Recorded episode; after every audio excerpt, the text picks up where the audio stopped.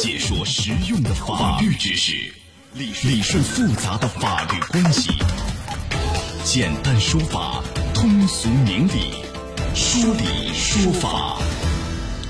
好，在半点广告以后，欢迎回来，欢迎您继续锁定江苏新闻广播高爽说法节目，我是主持人高爽，继续在直播室问候您。啊，接下来我们进入到说理说法。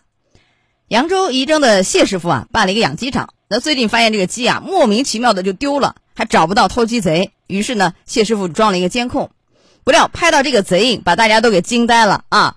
偷鸡贼竟然是一只大黄狗，真的只是大黄狗吗？来，今天我们来讲讲这事儿。邀请到的嘉宾是李子燕律师，李律师您好。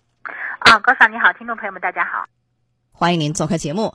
哎呀，这个偷鸡的真的只是一只大黄狗吗？监控显示啊，有一个人把车呢停在路边儿，这个金毛犬啊下车盯住一只鸡就追，扑了以后就叼了回来。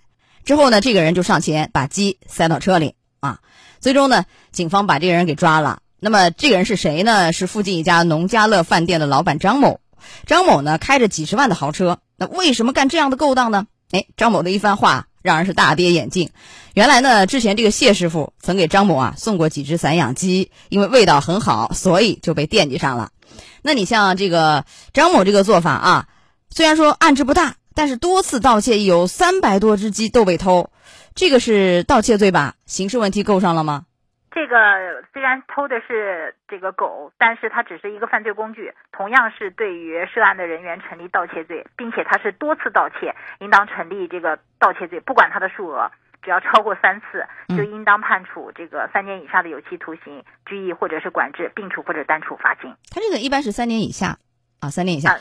三次就叫多次，三百多只肯定好多次了，是不是？对不对？是的，呃，量很大啊。呃，三年以下有期徒刑。这个张老板可能没想到，就是不是我偷的，不是我干的，狗偷的。其实他是幕后把这个狗给训练出来了，对不对？还跟朋友炫耀我们家这狗厉害啊！哎呀，能偷鸡啊！你看能抓鸡。结果呢，最后把自己弄进去了啊。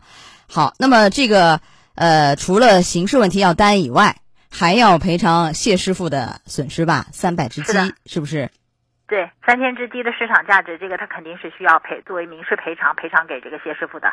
呃，这个真是一个偷鸡摸狗的一个最好的一个写照了。同时，他本人也应当承担对应的刑事责任。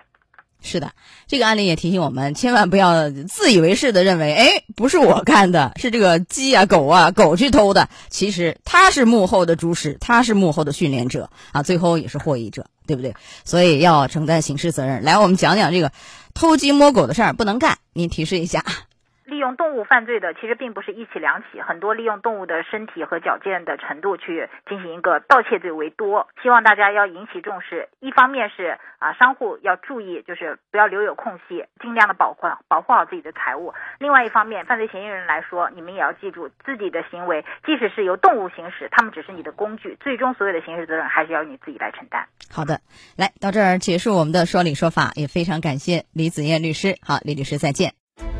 高爽说法节目收听时间：首播 FM 九十三点七，江苏新闻广播十五点十分到十六点；复播 AM 七零二，江苏新闻综合广播二十二点三十到二十三点。想咨询法律问题和主持人高爽互动，请下载大蓝鲸 APP 到高爽的朋友圈，节目微信公众号“高爽说法”。网络收听方式：江苏广播网三 w 点 vojs 点 cn。智能手机下载大蓝鲸 APP 或蜻蜓、喜马拉雅等，搜索“高爽说法”，可随时收听。